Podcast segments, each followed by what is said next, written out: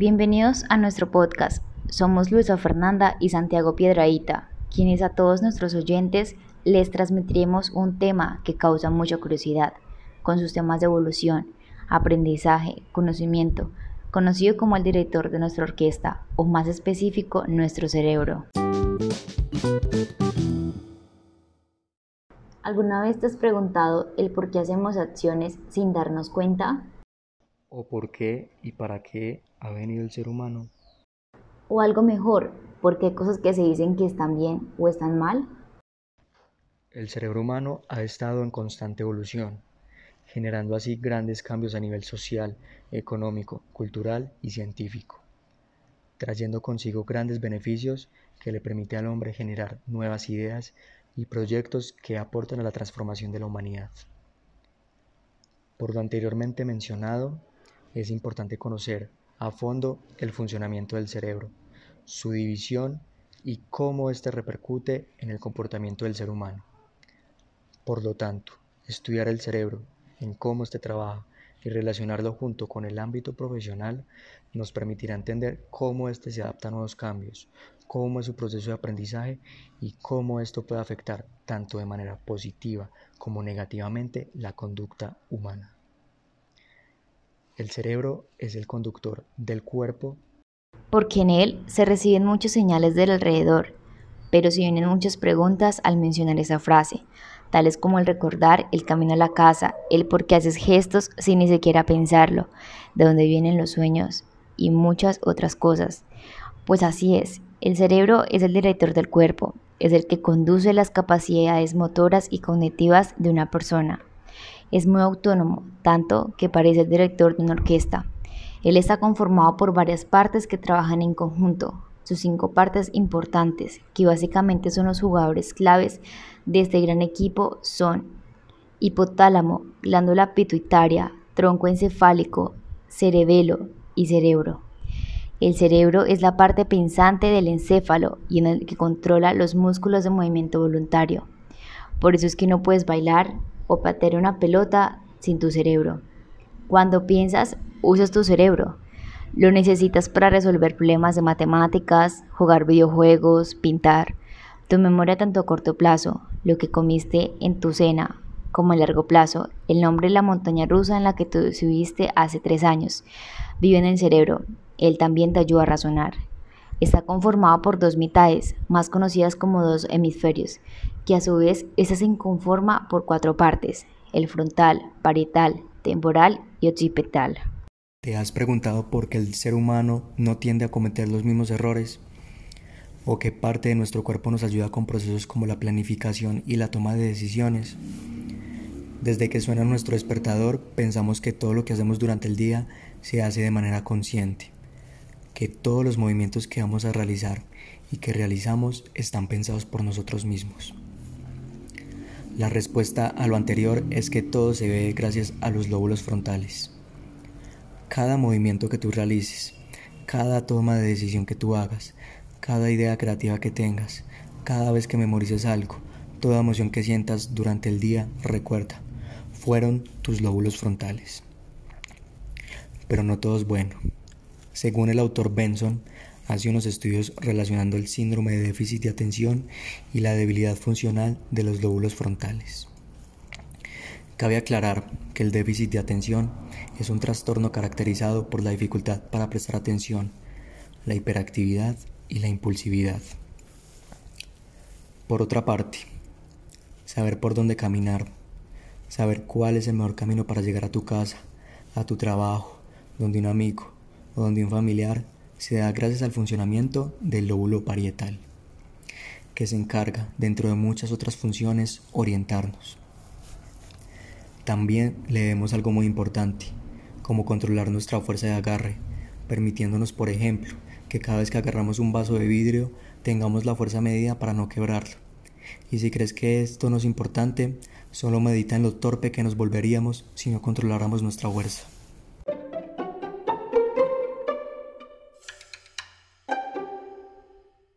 Recordar el beso que nos ha dado esta mañana nuestra pareja, saber para qué sirve un libro o un ascensor, emocionarnos cuando vemos una película están regulados por un área muy concreta, el lóbulo temporal.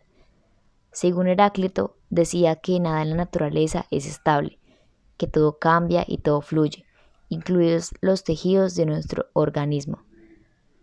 Sin embargo, hay un aspecto que nos caracteriza a cada uno de nosotros e incluso lo cuestionamos mucho, y es la sensación de que siempre somos los mismos.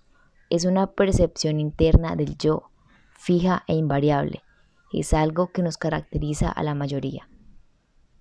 Lóbulo temporal es precisamente esa zona de nuestro cerebro que más favorece nuestros cambios, porque gracias a ella aprendemos, recordamos, nos motivamos, procesamos información, tenemos vínculos emocionales para poder así adaptarnos mucho mejor a nuestro entorno. Pero ten en cuenta esta frase, no estás percibiendo lo que hay afuera, estás percibiendo lo que tu cerebro te dice. David Eglamen haciendo énfasis que nuestro cerebro es el encargado de todo. Tiene otra parte muy importante, es la occipital. Enmarquemos que es una de las únicas regiones del cerebro que, a lo largo de la evolución humana, no ha experimentado prácticamente cambios.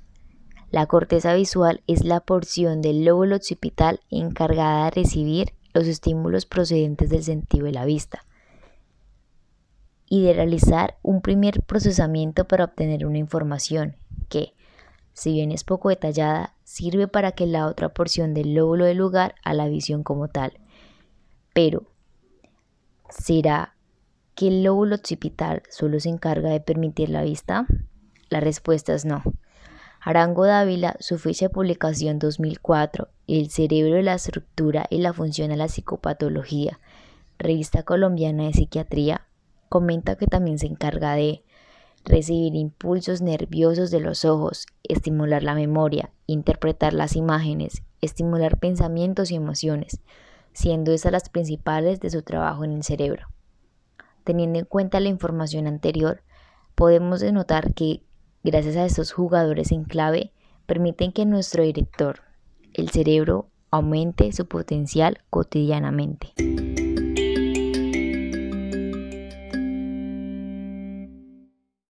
Debemos evitar al máximo que nuestro cerebro se vuelva perezoso.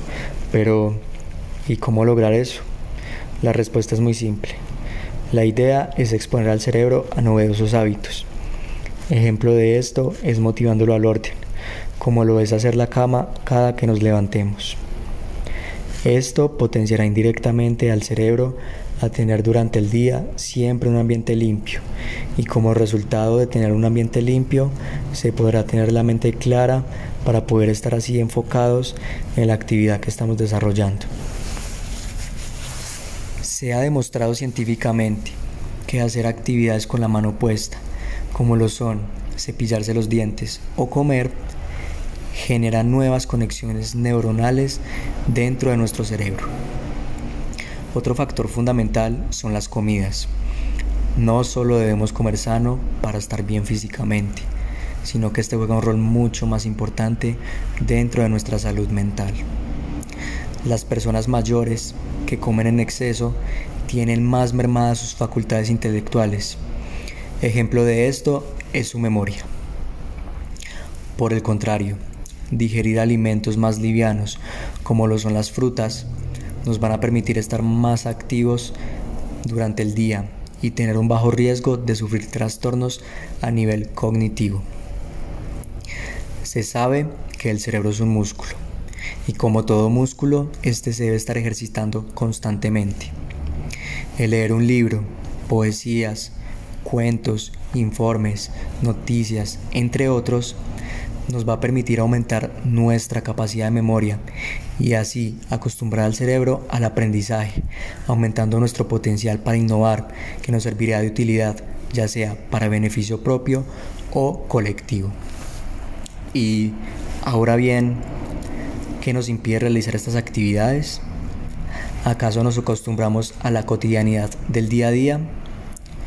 Es por ello por lo que a continuación tocaremos más a fondo temas relacionados con la evolución, adaptación, aprendizaje y conocimientos, y cómo este también se ha afectado en el ámbito laboral.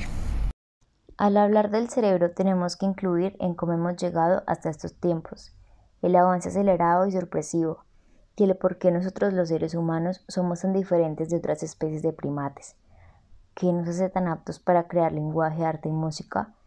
Las especializaciones en la anatomía del cerebro humano responsables de nuestros rasgos cognitivos han evolucionado en un periodo de tiempo evolutivo muy corto, aproximadamente entre 6 y 8 millones de años, caracterizando por un aumento constante la encefalización, que es la relación del cerebro con el tamaño corporal. Al igual, la plasticidad cerebral también puede tener un papel importante en la historia evolutiva de nuestra especie. Esto significa que es la inclinación o disposición natural del cerebro a ser moldeado por influencias externas, incluyendo el contexto ecológico, social y cultural. Ahora muy bien, todos sabemos a profundidad cómo ha evolucionado el ser humano, según la teoría de Charles Darwin, por el origen de las especies, selección natural, y tendemos a creer que el cerebro en general es el que ha evolucionado, pero realmente ha evolucionado es el de cada ser humano. Sí, es un órgano en común, con sus componentes igual, pero no contiene la misma evolución, adaptación, aprendizaje. Absolutamente todos son diferentes. Así como lo dijo mi compañero anteriormente, nosotros somos los encargados de que él evolucione constantemente, teniendo un buen manejo de él, obteniendo conocimientos sanos con un buen proceso de aprendizaje, obteniendo dicha información de la teoría del aprendizaje de Pavlov, hasta el reciente estudio publicado por el científico Alfredo Kirwood, investigador de Johns Hopkins University.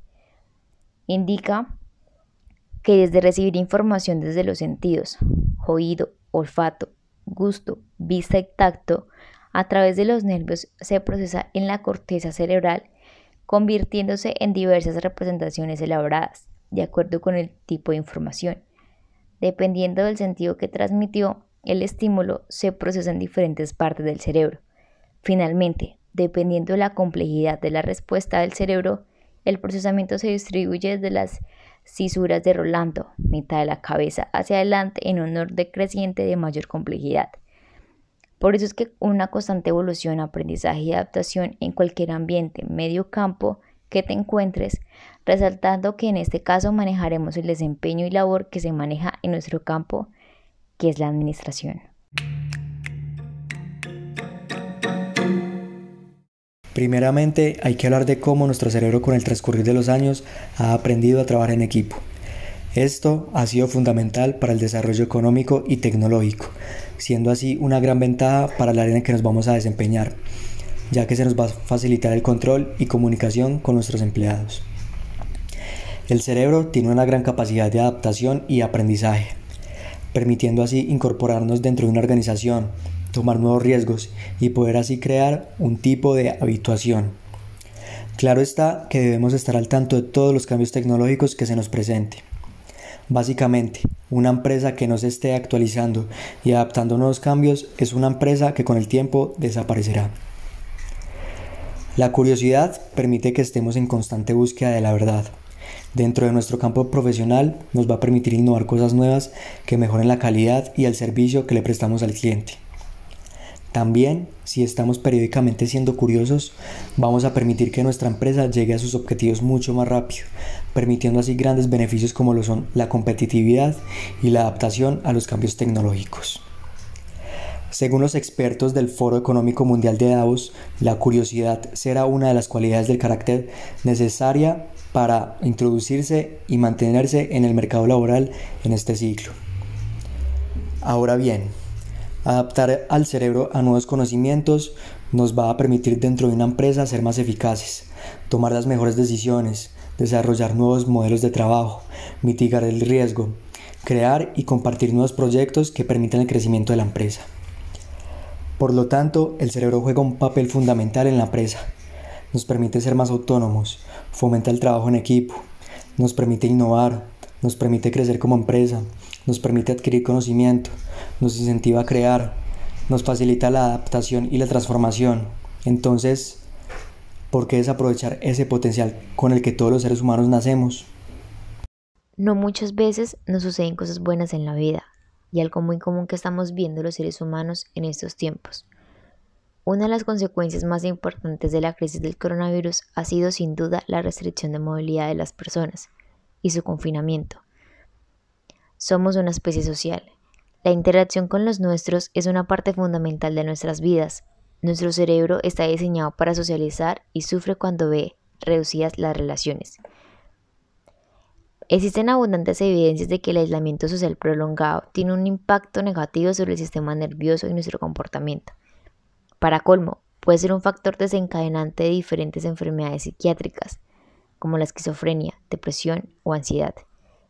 Pero puede que afecte nuestras etapas de vida, pero en donde más se centra es en la niñez, adolescencia y juventud, ya que algunas áreas cerebrales, como la corteza prefrontal, la parte más anterior de nuestro cerebro, aún se están formando contactos entre las neuronas y se están terminando de pulir los circuitos cerebrales que gobernarán aspectos críticos de nuestro comportamiento, produciendo alteraciones hasta llegar a la parte adulta. Hablando más técnicamente, se sufren esas alteraciones en la que es la amígdala, centro de regulación de las emociones, actividad más locomotora y de ansiedad, aumento en la agresividad y el miedo. Decía Charles Darwin que su padre, que era médico, había tenido un paciente con problemas cardíacos de los cuales finalmente murió. El paciente, que era muy observador, refería a un pulso muy regular. Sin embargo, invariablemente, cuando el doctor iba a visitarlo, se volvía regular. Por lo tanto, sabemos que no es un tema fácil, pero sí manejable. Se tienen que buscar buenas estrategias, métodos, tecnologías, para no dejar que lo que pase a nuestro alrededor nos juegue la mala pasada en nuestro interior. ¿Alguna vez te has cuestionado el a qué ha venido el ser humano? Muchas personas no ven el trasfondo de esto, pero debemos ser curiosos y preguntarnos cuál es nuestra verdadera misión en el planeta Tierra, aparte de simplemente existir. En los tantos procesos evolutivos que hemos tenido, podemos evidenciar cómo el hombre es un ser decisivo para el planeta entero, que una decisión de éste afecta positiva o negativamente la naturaleza misma. Ahora bien, el ser humano ha venido a cambiar el planeta con ideales, conocimientos, intelecto, ambición, pero también ha venido a buscar su vocación, ha venido a amar la vida, a encontrarse consigo mismo, a encontrar esperanza, paz, felicidad, algo que realmente lo llene y lo motive a vivir esta vida efímera. Así es, Santiago. El ser humano no solo tiene la misión de existir, él tiene muchos más, pero realmente tenemos que basarnos en las más importantes, aquellas que nos aporten buen conocimiento, salud, vida, como lo es el aprendizaje. Con él podemos cada día avanzar ejercitando la parte más vital de nosotros. Junto con él, la educación, y obviamente no es aquella a la que vas a una universidad o al colegio, es la educación de casa, así es, en el que hasta tú mismo puedes hacer, como leer un libro, escuchar y ver documentales, todos con buen aporte de conocimientos. Por ende, no permitas que lo que sea a tu alrededor, inoficioso, vago, perezoso, te afecte. Ejercita que con esto no solo creces mentalmente, sino creces en tu potencial como ser humano. En resumidas cuentas, la última palabra la tenemos nosotros. Es tarea de cada uno buscar cómo liderar su vida, cómo aumentar su potencial como ser humano aunque también hay que entender que todos tenemos diferentes capacidades y por ello cada uno busca una alternativa diferente para avanzar al cambio. Por lo tanto, si estamos ejercitando constantemente nuestras capacidades intelectuales, seremos personas autónomas, personas que muy probablemente se nos facilitará la adaptación a nuevos cambios que van surgiendo en la sociedad.